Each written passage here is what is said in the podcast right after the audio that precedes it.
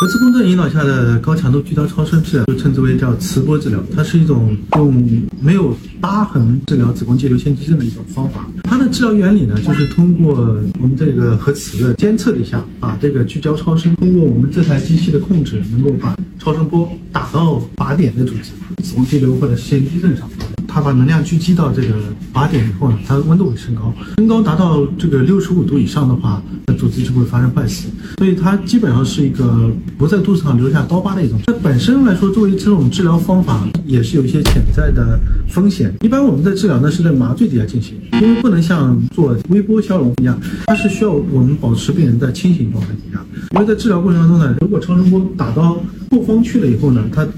有可能会有影响到后方的神经的一个问题，所以呢，为了治疗过程当中呢，避免神经受影响的话，我们就要保持了清醒状态。那在打的过程当中会有疼痛，我们有一些镇痛镇静的一些药物缓解一下疼痛。它本身的这个风险呢并不太高啊，比如说它主要的一个问题呢就是临近器官的一些损伤，包括膀胱啊、肠管啊、神经啊啊这些问题。治疗之后的话，病人呢一般疼痛不太明显，有一些人呢他因为内膜受到一些影响的话，就有可能会发生一些，比如说术后排液那种状态，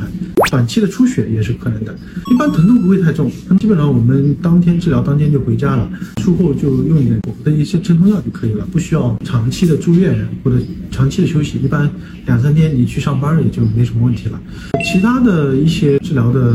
啊风险呢，比如说有生育要求的病人，我们的治疗过程当中呢，是一定要确保它的浆肌层和内膜不要受太多的烧灼的影响。有生育要求的话，在治疗之前一定要跟医生去说，我们要确保这个治疗的边界离这个浆肌层和内膜要有一些距离的。不能做的太多，而当你没有生理要求的时候，你做的就会比较大一些。包括像皮肤的烫伤啊，有可能因为过程当中呢，会造成这个温皮肤的温度的升高。那神经的监测呢，主要是靠你术中，如果你要感觉到疼，及时按一个停止键停止下来。